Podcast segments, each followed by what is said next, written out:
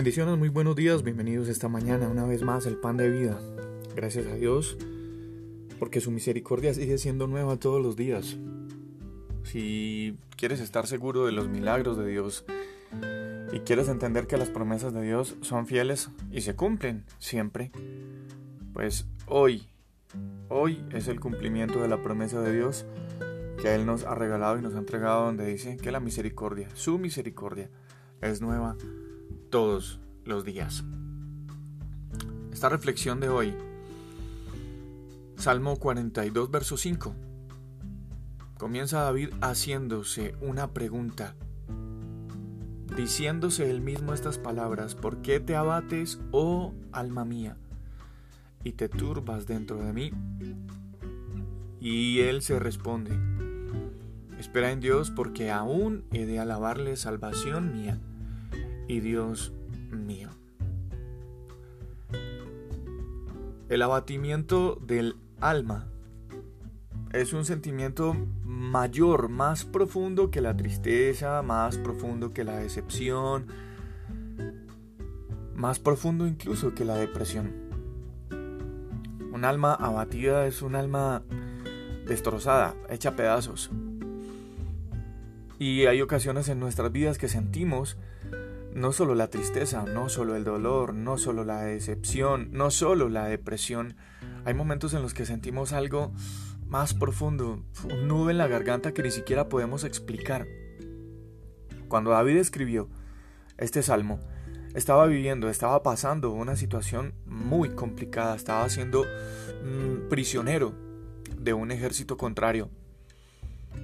Y castigado, torturado, atormentado, no solamente eh, con violencia física tal vez, sino también que estos enemigos, teniéndolo prisionero, se acercaban todos los días a preguntarle, a decirle, bueno, si tú estás aquí, ¿dónde está tu Dios?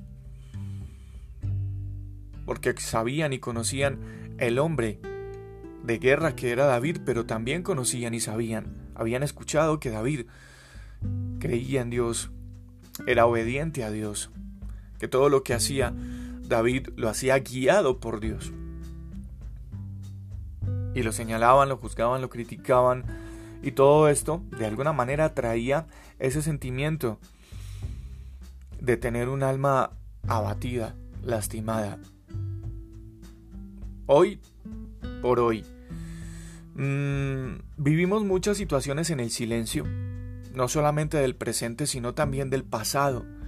Seguimos siendo víctimas del pasado, seguimos estando amarrados a las situaciones del pasado que traen a nuestra vida incluso a nuestra alma sentimientos como este, de tener un alma abatida.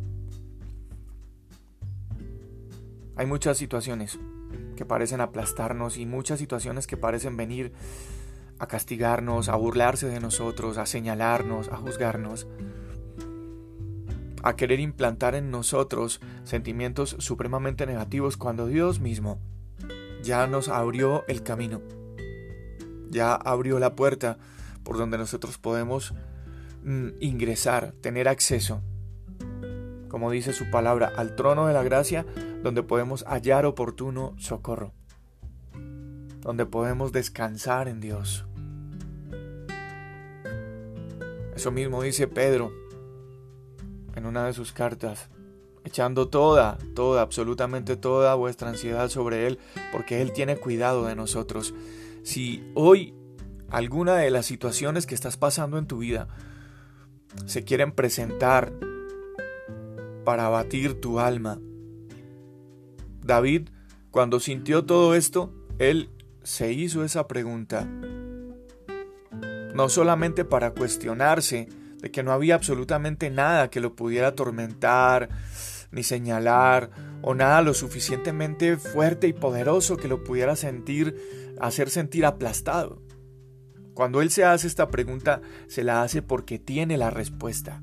Él mismo tiene la respuesta. Y la respuesta al abatimiento del alma, la respuesta a esas situaciones difíciles en el alma,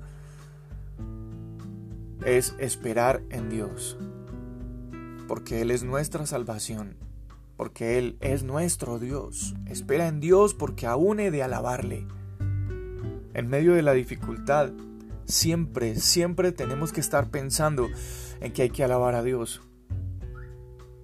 Y hace días compartía algo en una reunión y bendecir a Dios. Bendecir a Dios de nuestra parte significa doblar las rodillas y reconocer todo lo que Él ha hecho en nosotros y por nosotros y con nosotros. Es esperar en Dios lo que nos hace llenarnos de fuerza, llenarnos de vigor, llenarnos de ánimo, entendiendo que Él es Dios. Eso es lo que dice David. Él es mi salvación, Él es mi Dios y por eso tengo que seguir y voy a seguir esperando en Él.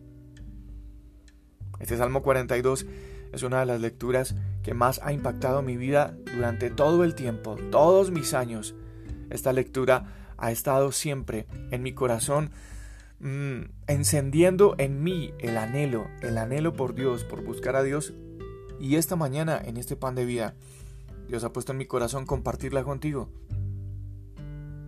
No solamente para que sea una palabra de ánimo, ni no, para que sea el motivo, la razón por la que tú te levantes en este día y digas, no tengo por qué tener mi alma triste, no tengo por qué estar abatido, no tengo por qué sentirme de esta manera. Definitivamente voy a esperar en Dios. Esperar en Dios es difícil, pero esperar en Dios es el mejor negocio que podemos hacer nosotros. Confiar en Dios es la mejor decisión que podemos tomar. Pues definitivamente Él es nuestra salvación, Él es nuestro Dios. Si no esperamos en Él y si no confiamos en Él, entonces ¿en quién o en qué? ¿Qué podrá traer refrigerio a nuestra vida? ¿Quién podrá darle a nuestra alma el descanso que necesita, sino solamente Dios? ¿Por qué te abates, alma mía, y por qué te turbas dentro de mí? Espera en Dios porque aún he de alabarle, salvación mía y Dios mío. Este es el pan de vida esta mañana. Yo soy Juan Carlos Piedradita. Un abrazo y bendiciones a todos ustedes y sus familias. Cuídense.